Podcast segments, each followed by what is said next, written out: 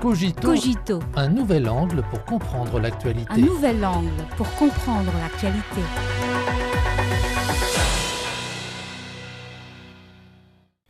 Bienvenue à Cogito. Le président palestinien Mahmoud Abbas a effectué une visite d'État en Chine du 13 au 16 juin dernier. Durant cette visite, les chefs d'État des deux pays ont annoncé l'établissement d'un partenariat stratégique entre la Chine et la Palestine.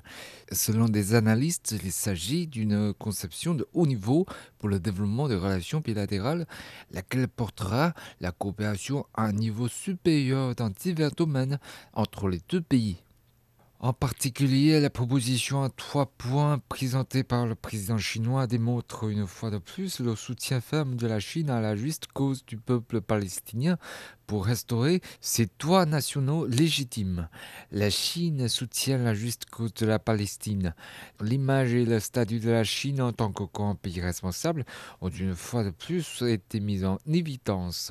Ces derniers jours, des médias du Moyen-Orient comme le quotidien égyptien Al Koumoria et la chaîne de télévision qatari Al Jazeera ont fait l'éloge de la proposition en trois points de la Chine sur la question palestinienne. Pour comprendre l'importance de la dite proposition, nous devons commencer par le contexte de la visite de M. Abbas en Chine depuis cette année. L'Arabie saoudite et l'Iran se sont serrés la main et ont fait la paix grâce à la médiation de la Chine, inaugurant ainsi une vague de réconciliation au Moyen-Orient. Dans ce contexte, les attentes sont élevées quant à une solution à la question palestinienne qui est au cœur du problème du Moyen-Orient. Un sondage récemment publié sur le site web du quotidien saoudien Arab News a montré que 80% des personnes interrogées soutenaient le rôle de la Chine dans les pourparlers de paix israélo-palestiniens après que Pétion a réussi à promouvoir la reprise des relations diplomatiques entre l'Arabie saoudite et l'Iran. De la visite de l'envoyé spécial du gouvernement chinois en Palestine et en Israël en mars de cette année, à l'appel téléphonique entre le ministre chinois des Affaires étrangères et ses homologues palestiniens et israéliens en avril dernier, et plus encore, à la proposition à trois points du président chinois, la Chine a travaillé sans relâche pour promouvoir le processus de paix israélo-palestinien. Du point de vue du contenu, la proposition en trois points est non seulement la continuation de celle en quatre points présentée par la Chine en 2013 et en 2017, mais elle touche également à la situation difficile où se trouve actuellement le processus de paix israélo-palestinien. Il s'agit d'une proposition bien ciblée qui trace la voie à suivre pour résoudre la question palestinienne. Tout d'abord, la partie chinoise estime que la solution fondamentale réside dans l'établissement d'un État indépendant de Palestine, jouissant d'une souveraineté complète sur la base des frontières de 1967 et ayant Jérusalem-Est comme sa capitale. Il s'agit en fait d'un élément important de l'initiative de paix arabe ou de la solution à deux États comme l'appelle souvent la communauté internationale.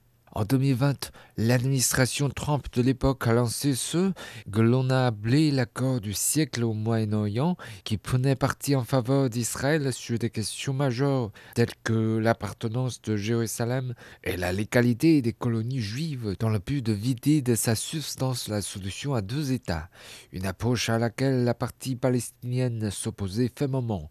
Or, comme certains analystes l'ont noté, au cours des dernières années, malgré le changement de locataire de la Maison Blanche, ce qui reste constant, c'est la tolérance et la partialité à l'écart de la position intransigeante d'Israël sur la question palestinienne.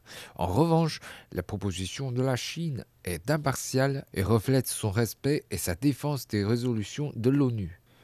Deuxièmement, la partie chinoise souligne qu'il faut répondre aux besoins économiques et de subsistance de la Palestine et que la communauté internationale doit accroître l'assistance au développement et l'aide humanitaire à la Palestine.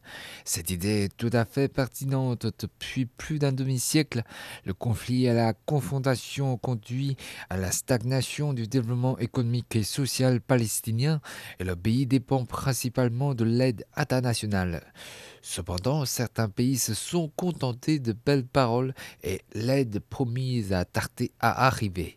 Pour sa part, la Chine a été la Palestine par des actions concrètes. En 2022, l'année où la Chine et la Palestine ont signé un mémorandum d'entente sur la construction conjointe de la ceinture et la route, le commerce bilatéral entre les deux pays a atteint 158 millions de dollars américains, soit une hausse de 23,2% en glissement annuel. Selon la déclaration conjointe signée lors de la visite de M. Abbas, les deux parties continueront à promouvoir la coopération dans le cadre de la ceinture et la route, et la Chine continuera à fournir une aide humanitaire et à soutenir la mise en œuvre des projets de subsistance et de développement en Palestine.